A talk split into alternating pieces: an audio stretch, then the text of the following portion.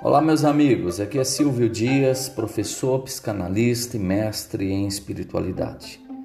Hoje eu queria falar sobre a interpretação da vida, onde a vida é um grande texto em paralelo aos textos sagrados, onde o que há de sagrado em um texto é a capacidade de interpretá-lo, onde o próprio resultado a própria consequência de uma boa interpretação de um texto é a amplitude da nossa consciência e é a qualificação e estreitamento dos nossos relacionamentos.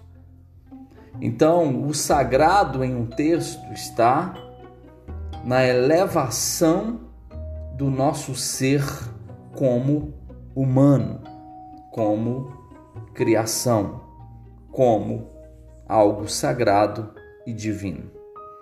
Então, a vida é uma grande interpretação de textos. E quanto mais eu me torno apropriado a interpretá-la, maior será a minha evolução.